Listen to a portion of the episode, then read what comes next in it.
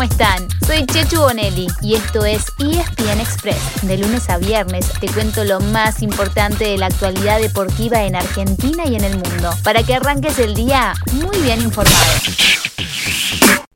Busca el United ganar este partido. Luke Shaw, centro de Luke Shaw para Cristiano. Manchester United. Para eso lo llevaron en su torneo. Sí, el Super Cristiano. Cada vez que hay Champions se convierte, se puso la capa roja. Gana el diablo con el endiablado Cristiano 3 a 2. Si el martes fue el turno de Lionel Messi, el miércoles le toca a él, a Cristiano Ronaldo. Como si las dos máximas estrellas del fútbol mundial tuvieran planeado repartirse la cartelera. Porque así como Leo apareció para rescatar al PSG, CR7 dijo una vez más, Eu estoy aquí. El Manchester United perdía 2 a 0 con el Atalanta y Old Trafford estaba prendido fuego. En el segundo tiempo, llegó la reacción. ¿Y saben quién hizo el gol decisivo para el 3 a 2? Claro que sí, Cristiano Ronaldo, con un cabezazo que apagó el incendio y puso a su equipo en el primer puesto de su grupo. ¿Qué más pasó en el cierre de la tercera fecha de las fases de grupo? El Kun Agüero entró desde el banco de suplentes y el Barcelona se impuso 1 a 0 frente al Dinamo Kiev, pero en un Cup Nou con tribunas semi vacías. Además, los últimos dos campeones ganaron por el mismo resultado, 4 a 0. El Bayern Múnich como visitante ante Benfica y el Chelsea de local frente al Malmo. La Juventus sumó tres puntos claves de visita, 1 a 0 en San Petersburgo ante el Zenit y el Sevilla de los argentinos, empató sin goles con el Lille.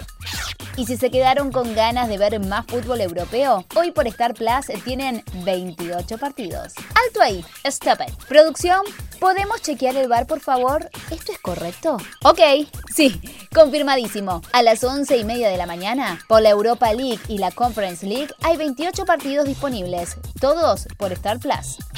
La liga profesional también tuvo mucha acción y celebró una fecha especial, el Día del Equipo Visitante. No es oficial, pero a ver qué les parece a ustedes con estos resultados. El día arrancó con tres puntos para Gimnasia en Sarandí, con el 1 a 0 frente a Arsenal. Un rato más tarde, Lanús le dio vuelta al partido a San Lorenzo en el nuevo gasómetro. Lo derrotó 3 a 1 y dejó a Paolo Montero contra las cuerdas. Después, Huracán le ganó 4 a 1 a Banfield en el sur, pero se cortó la racha con un gol sobre la hora de estudiantes para rescatar un empate 1 a 1 con Atlético Tucumán. Y en el cierre de Boca Juniors le puso fin a la moda venciendo a Godoy Cruz en la bombonera.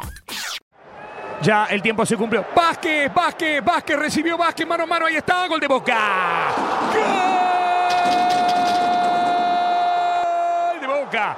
De Tacuara, de Luis Vázquez. Fue a buscar por la derecha como 8 la bocha a varios metros del lugar con Godoy Cruz expuesto, salido, adelantado. Lo ha dado vuelta a Boca y es un acto de justicia. Boca 2, Godoy Cruz 1.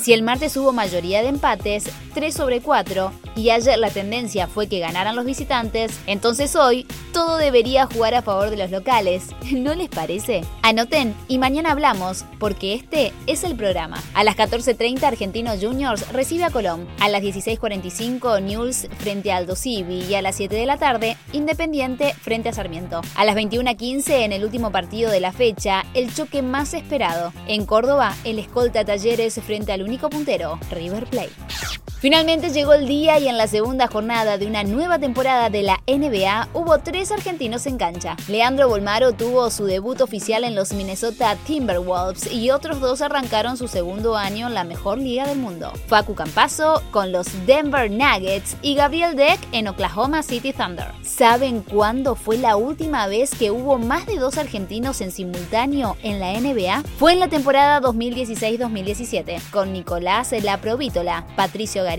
Y Nicolás Brusino, además del eterno Emanuel Ginóbili, por supuesto. El récord es de 6 en la época de la generación dorada, de 2007 a 2009. Además de Manu, en ese momento coincidieron Carlos Delfino, Andrés Nocioni, Fabricio Oberto, Walter Herman y Luis Escola. En el tenis, Federico Coria debutó con victoria en Moscú y hoy vuelve a jugar bien tempranito por octavos de final. Mientras que en Amberes, pasado el mediodía, se presenta Diego el Peque Schwarzman. Tendrá enfrente a un rival complicado, contra el que curiosamente jamás jugó, el ex número uno del mundo, Andy Murray.